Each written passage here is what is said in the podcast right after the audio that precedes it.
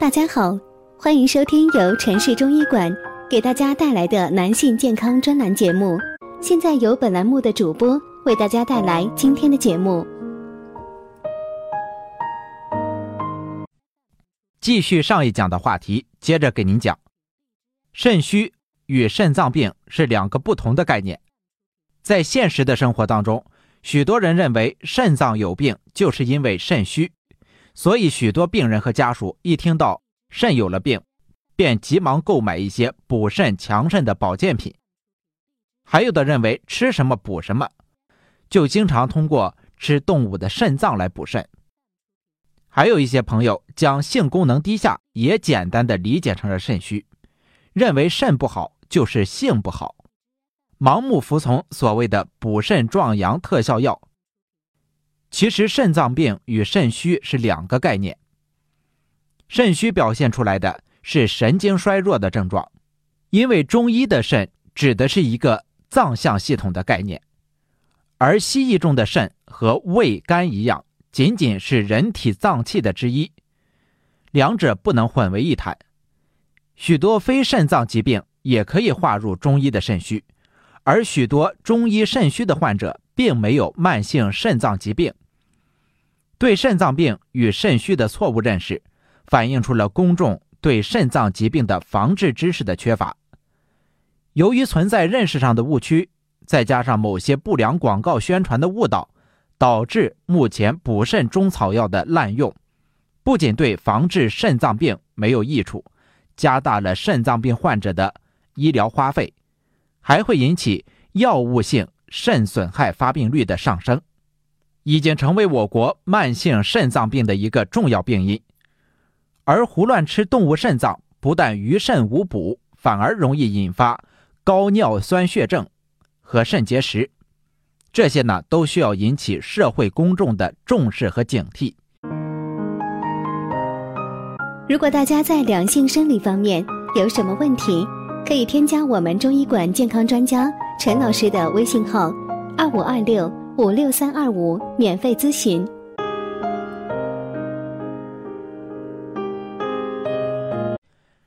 肾没有必要刻意的去补，平时养成健康的生活方式是最重要的。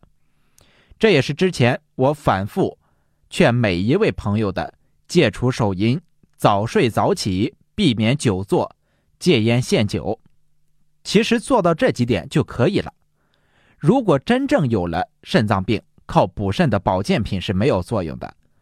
确诊的肾脏病患者应该在专科医生指导下科学的治疗。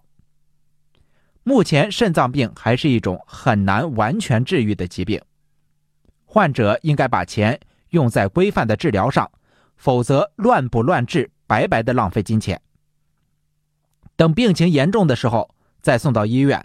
许多人却因为没有钱而放弃治疗，而对那些怀疑有性功能障碍的朋友，应该先接受正规的男科检查，不要把肾虚与性功能障碍划等号，以免治病不成反添病，后悔莫及。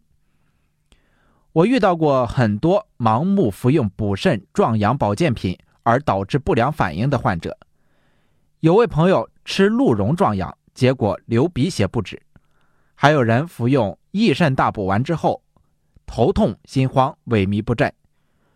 中医讲究辨证论治，对症下药，补肾呢也需要辨明阴阳，乱用补药不但对健康没有好处，还可能会造成伤害。简单的来说，肾阴虚在症状上主要表现为五心烦热、头晕耳鸣、腰膝酸软、口干舌燥。盗汗遗精、舌红少苔等症状，肾阳虚则表现为腰膝冷痛酸软、肢冷畏寒、夜尿频多、精神疲惫、舌质淡等症状，尤其是腰以下容易发凉。正确的补肾之法是根据阴阳对症下药。如果肾阴虚的病人吃了补肾阳虚的药，症状反而会加重，比如全身发热、头昏脑胀。耳痛、咽肿等等，反过来也是这样。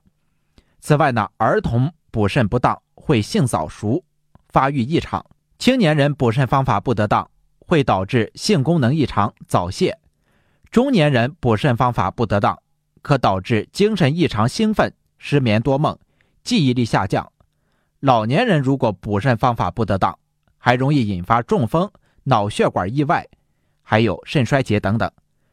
如果不是极度虚弱的人群，补肾呢，还是要以平和为主，并因时、因人、因地而异，切忌擅自用药。更不要轻信广告。最后再强调一点，盲目壮阳补精是不可取的，尤其是那些单纯扩张血管的壮阳药，严重的可使血管短时间内极度扩张，甚至破裂。长期服用单纯性血管扩张药物壮阳者，还会出现阴茎坏死。这就是那些宣传能增大增粗生殖器的保健产品的套路。我可以明确的告诉你，生殖器一旦发育成熟，没有任何增大增粗的可能性。正确的壮阳方法应该是着眼于恢复身心的全面平衡。在中医里面，这叫做补足阳气。如果男性疲劳过度，就要好好的休息；如果大烟大酒，就要赶快戒除；精神负担太重，就要赶快调整心理状态。与此同时呢，也可以适当的请中医开一些药物，将身体调理好了，不仅壮阳的目的达到了，人的整体血气也充足了。好了，今天这一讲呢，就先讲到这里，咱们下一讲继续。感谢您的收听。如果您对我们的节目有好的意见或者是建议，欢迎您评论留言或者是私信我。